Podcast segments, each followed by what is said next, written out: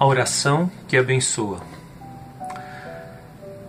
Estamos na segunda parte do capítulo 42 do livro de Jó. Versículo 7. Tendo o Senhor falado estas palavras a Jó, o Senhor disse também a Elifaz, o temanita: A minha ira se acendeu contra ti e contra os teus dois amigos, porque não disseste de mim o que era reto como o meu servo Jó.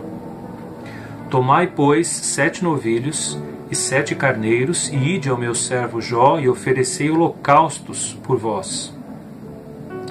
O meu servo Jó orará por vós, porque dele aceitarei a intercessão, para que eu não vos trate segundo a vossa loucura, porque vós não dissestes de mim o que era reto, como o meu servo Jó. Então foram Elifaz o Temanita, e Bildade o Suíta, e Zofar o Naamatita, e fizeram como o Senhor lhes ordenara. E o Senhor aceitou a oração de Jó.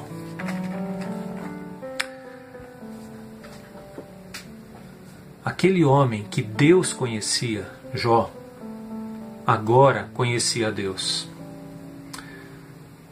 Por isso, por quatro vezes, o Senhor chama Jó de o meu servo Jó. A mesma expressão que ele usara nos capítulos 1 e 2, diante de Satanás, falando: Você viu o meu servo Jó? Agora ele se dirige aos amigos de Jó e diz: Vá a ele, o meu servo Jó. Repete isso quatro vezes nesses dois versículos, versículos 7 e 8. Deus conhecia muito bem a Jó.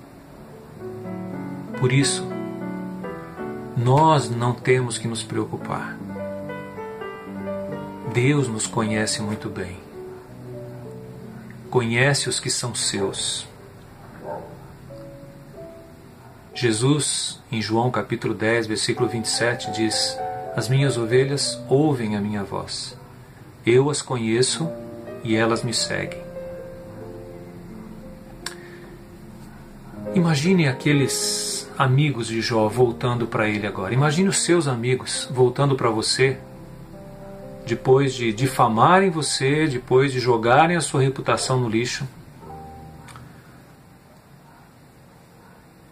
Pessoas que se diziam amigos, de repente chegam à sua porta para você orar por elas.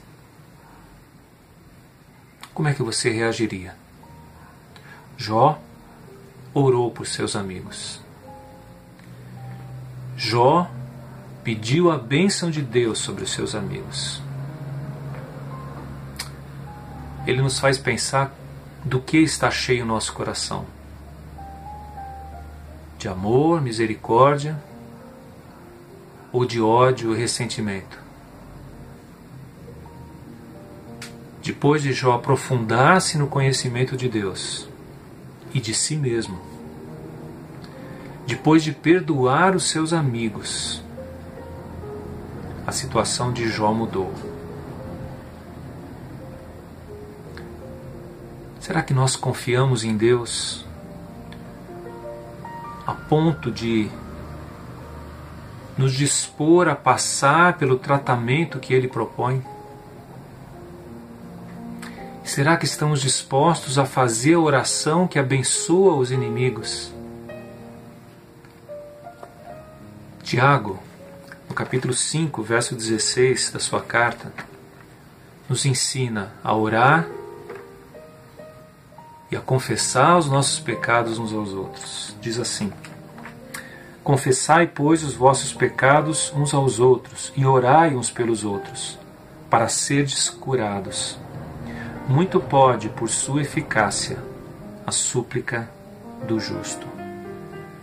Que o Senhor nos ensine a abençoarmos os nossos inimigos.